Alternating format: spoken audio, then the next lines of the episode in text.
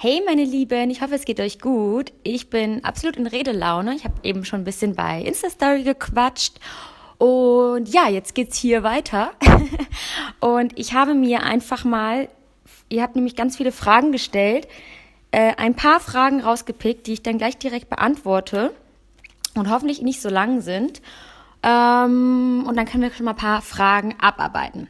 Also einmal wurde ich gefragt, wie so ein, der klassische Alltag bei mir aussieht. Ähm, also, der Tag sieht meistens bei mir nicht gleich aus, aber ja, ich versuche so im Winter, also im Sommer, ab ja, Viertel vor sieben bis ja, Viertel nach sieben ungefähr aufzustehen, im Winter eher halb acht, acht. Tatsächlich hat das irgendwie eine Wirkung. Äh, ich bin nämlich auch ein Mensch, ich komme irgendwie morgens nicht so perfekt raus. Ich versuche es, ich habe schon tausend Methoden äh, angewendet, aber ja, es geht so. Ähm, genau, also dann ich habe ja auch keinen Zwang. Dann stehe ich auf und ähm, habe hoffentlich noch ein bisschen Zeit. Dann kann ich noch äh, was Kleines frühstücken, vielleicht so einen äh, griechischen Joghurt mit ein paar Beeren und einen Kaffee oder sowas. Und dann kommt es halt drauf an. Ich habe halt immer äh, Termine unterschiedlich. Mal habe ich an einem Tag gar keine Termine, manchmal habe ich vier Termine. An manchen Tagen fahren wir vielleicht in eine andere Stadt ähm, oder wir müssen was planen. Aber meistens würde ich einfach mal sagen, habe ich ein bisschen Zeit. Dann gucke ich morgens direkt ähm, über meine, also in meinem Notizbuch, da steht alles, was gemacht werden muss. Ähm, Wenn es richtig gut läuft, habe ich einen Tag vorher mir schon Gedanken gemacht, wie alles abläuft. Ähm, dann beantworte ich ein bisschen was bei, am Computer.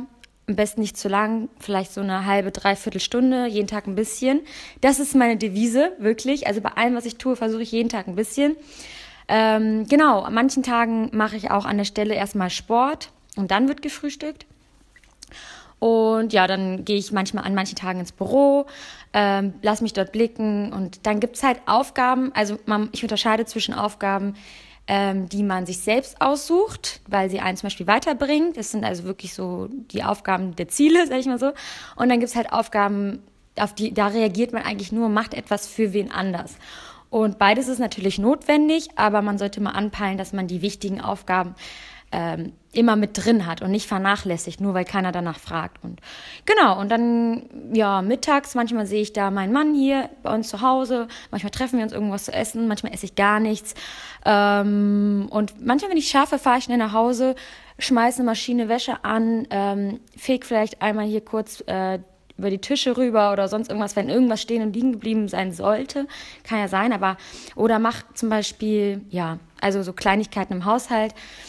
Ähm, und dann arbeite ich noch mal ein bisschen, dann ungefähr 16, 17 Uhr. Und dann äh, machen wir meistens noch äh, Fotos. Das verschiebt sich aber im Winter natürlich auch nach vorne. Äh, ja, ungefähr so. und dann wiederholt sich der Tag. Also ja, ungefähr so. Ähm, dann wurde ich noch gefragt, ob ich mich da immer, ob ich jeden Morgen fertig mache und mich schminke, um mich fit zu fühlen für den Tag. Also ich mache mich immer fertig, wenn ich das Haus verlasse, im Prinzip. Und wenn nicht, dann nicht. und ich schminke mich, ja, grob. Eigentlich schon. Also ich habe ja auch im Moment Wimpern-Extensions drauf. Da ist eigentlich echt ganz cool. Da fühlt man sich schon relativ fit. Ein bisschen so, ein bisschen Make-up drüber, ein bisschen Augenbrauen, ein bisschen Puder und ähm, geht eigentlich ich versuche einfach, dass das nicht alles zu lang dauert. Ich habe da irgendwie nicht mehr so Zeit und Lust, ähm, da super viel Zeit reinzustecken. Ähm, früher hat mir das halt noch mehr Spaß gemacht, dann habe ich das gerne gemacht am Morgen, aber jetzt ja nicht mehr so sehr. Dann zum Thema Alter und Familienplanung, wie das bei mir aussieht. Also zum Thema Alter habe ich auch noch eine andere Frage und die muss auf jeden Fall, glaube ich, eine ganze Folge einnehmen. Ähm, aber zum Thema Familienplanung. Also ich habe tatsächlich ähm, gar nicht so viel geplant. Also ich habe relativ lange geplant, ob das jetzt eine Realität wird oder nicht, mal ein Kind zu adoptieren oder so. Das fände ich total cool. Ähm, aber gut, jetzt kommt man langsam in die Realität, da muss man sich darüber Gedanken machen.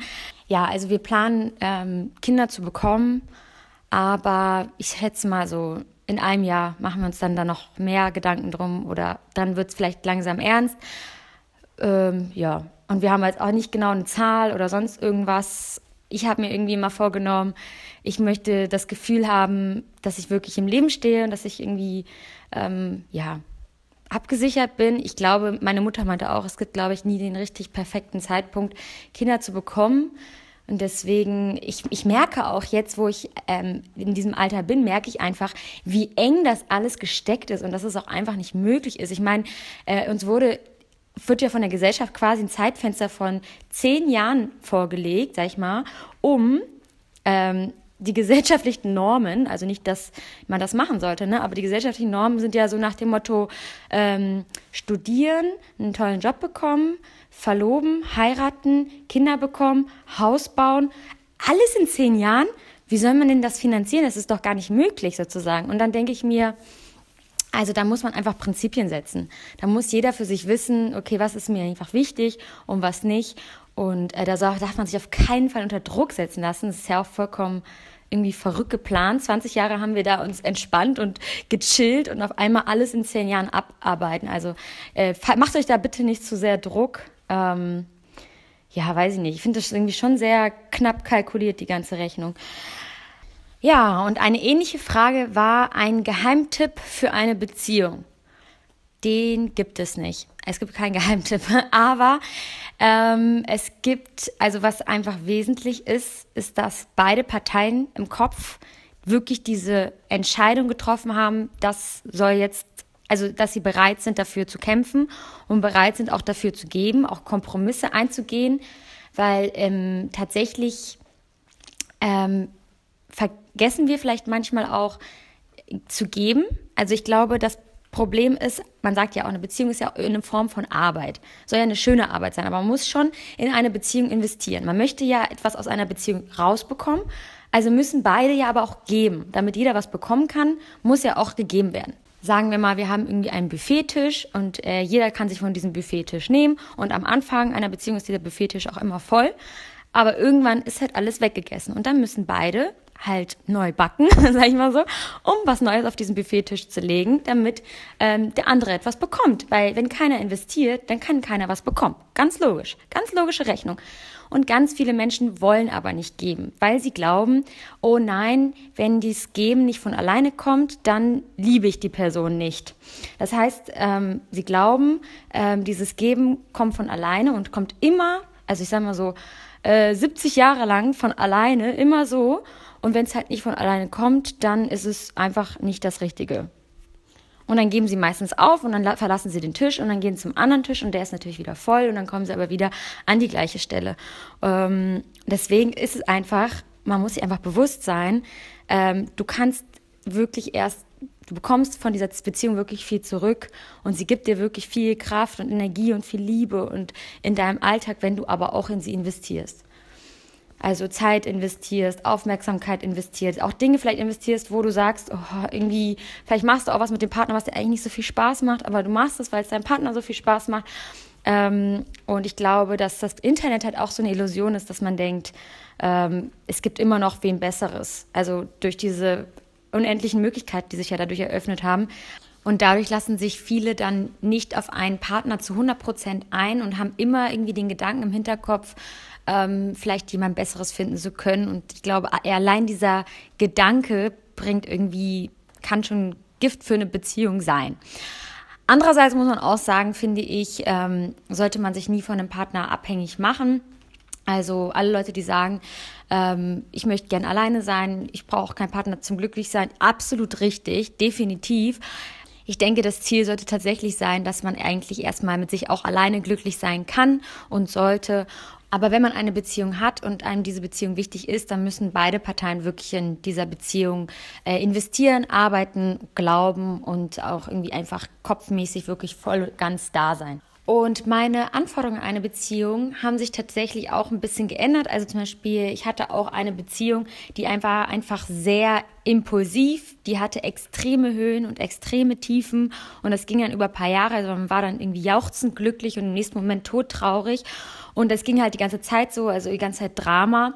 Und ich fand dann halt irgendwann einfach so, ich habe einen Alltag zu bewältigen, ich habe einfach Aufgaben, die ich äh, lösen möchte, um meine Ziele zu erreichen. Und wenn ich die ganze Zeit nur Drama um mich herum erlebe, dann kann ich irgendwie diese Ziele nicht erreichen. Und deswegen ist es mir irgendwie wichtig, dass man dieses Drama irgendwie, es ist dieses Drama nicht immer so da ist und dass es nicht immer so ins Extreme verfällt und dass man äh, sich streitet, ist komplett normal, aber dass man sich nicht gefühlt jedes Mal gegenseitig aus dem Haus wirft oder was die Leute teilweise machen. Also nee, das hat mich einfach nur von dem abgelenkt, wo ich dachte, okay, die wichtigen Dinge im Leben, darum, darauf kommt es an und ähm, eine Beziehung muss tatsächlich irgendwie mehr darauf basieren, dass sie zusammen, dass man sich auch gegenseitig stärken kann. Ähm, und dass irgendwie die guten Seiten hervorkommen. Und wenn man aber die ganze Zeit nur damit beschäftigt ist, irgendwie Stress zu haben mit so einer Beziehung und das eigentlich nur Energie raubt und vom Wesentlichen ablenkt, dann weiß ich nicht. Also ist es nicht meins. Kann man natürlich machen, aber es ist halt nicht meins. So, ich muss jetzt die Sprachnotiz beenden. Wir sind am Ende. Aber gut, ich hoffe, die kurzen Fragen haben euch trotzdem gefallen. Und ja, ich melde mich bald wieder bei euch. Bis dann, macht's gut.